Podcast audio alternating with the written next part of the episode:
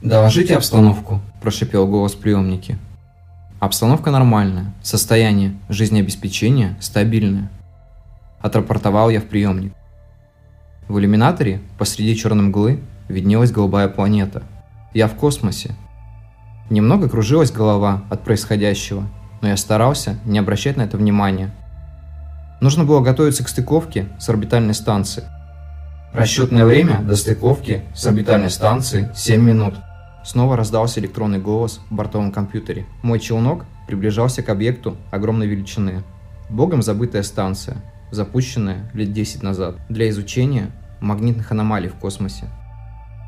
От размеров орбитальной станции захватывала дух.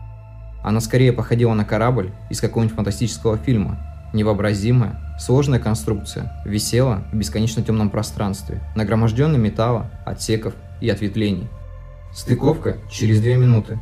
В голове всплыл фрагмент из лекции по космонавтике. Процессу стыковки предшествует дальнейшее сближение, затем ближнее, следом начинается, собственно, стыковка. Специально выступающие элементы стыковочных агрегатов входят в механическое зацепление, после чего начинается стягивание объектов, по окончании которого происходит цепка замков. В этот момент электро- и гидроразъемы уже соединены. Далее производится проверка герметичности стыка. Затем можно открыть люки и переходить из объекта в объект.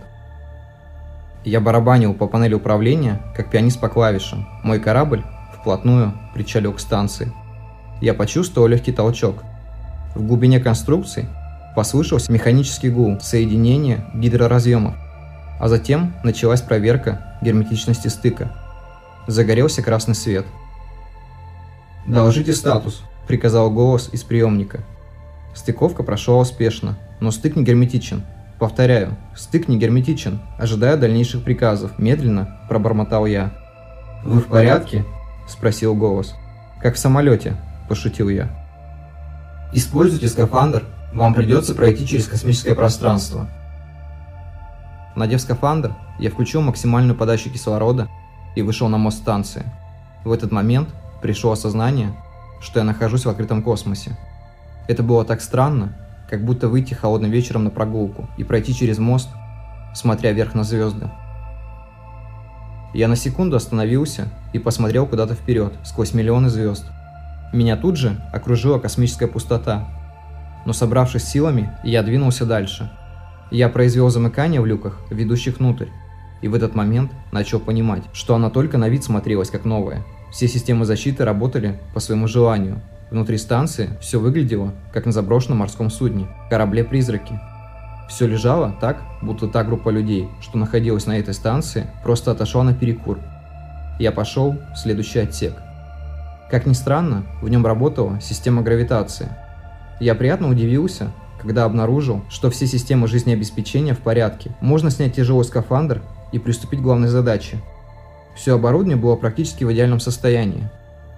Используя передатчик, я попытался настроить его на волну командного центра на Земле. Земля 21, как слышно? Адам, слышим вас хорошо. Как обстановка на станции? Система работоспособна, можно приступать к заданию. Включите систему обнаружения космических объектов и после передайте нам снимки для изучения. Вас понял. Я начал копаться в бортовом компьютере. Станция была создана для изучения магнитных аномалий. Команда состояла из шести человек. Также я нашел странные записи о какой-то планете. В документах она была названа как предвестник Марса. В одной из папок я нашел видеозапись. В ней было записано видеообращение одного из членов команды. Он рассказывал о своих исследованиях и о том, что планета выжигает все на своем пути. В конце видео он прочитал молитву, и экран погас.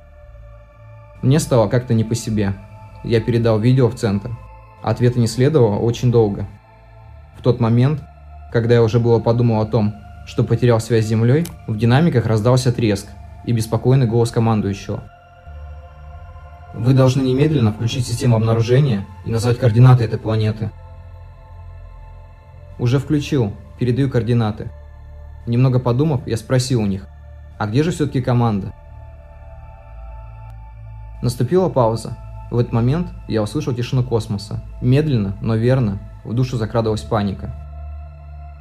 Группа не долетела до Земли. Челнок потерял курс и сгорел на Солнце. Я представил в голове всю эту картину. По моему телу прошла дрожь.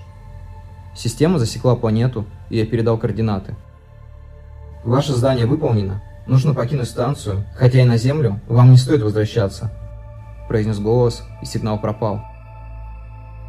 Интересно, что он имел в виду? Я снова залез в тяжелое одеяние и направился в сторону выхода, но дверь не открывалась. Я попытался открыть ее с помощью замыкания, но ничего не выходило. Попытки связаться с базой были неудачны. Я был заперт в огромной комнате с главным бортовым компьютером. Он был единственным источником связи с внешним миром, точнее с глубинами космоса. Я попытался настроить связь с Землей через него, но каждый раз выходила ошибка. Я начал впадать в отчаяние, и тут я решил посмотреть самостоятельно координаты той планеты, чтобы понять, о чем говорил командование.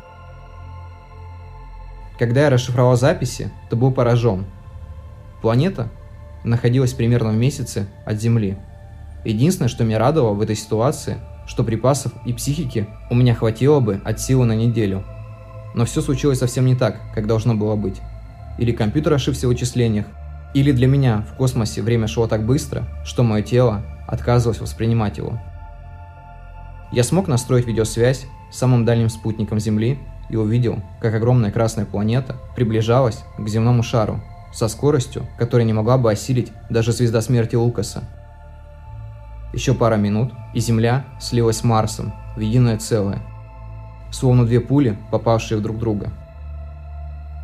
Я даже не мог представить, что почувствовали все люди в этот момент, если они вообще смогли что-то почувствовать. И я все еще стоял перед монитором. Теперь я понял, почему мой позывной Адам. Я был первым и, возможно, последним живым существом в космосе, а может и во всей вечности. Открытый космос будто звал меня с собой, но я оставался на том же самом месте с мыслями о вечном одиночестве. Последняя запись в бортовом компьютере. Мое одиночество подходит к концу. Я смог разблокировать дверь и ухожу в открытый космос.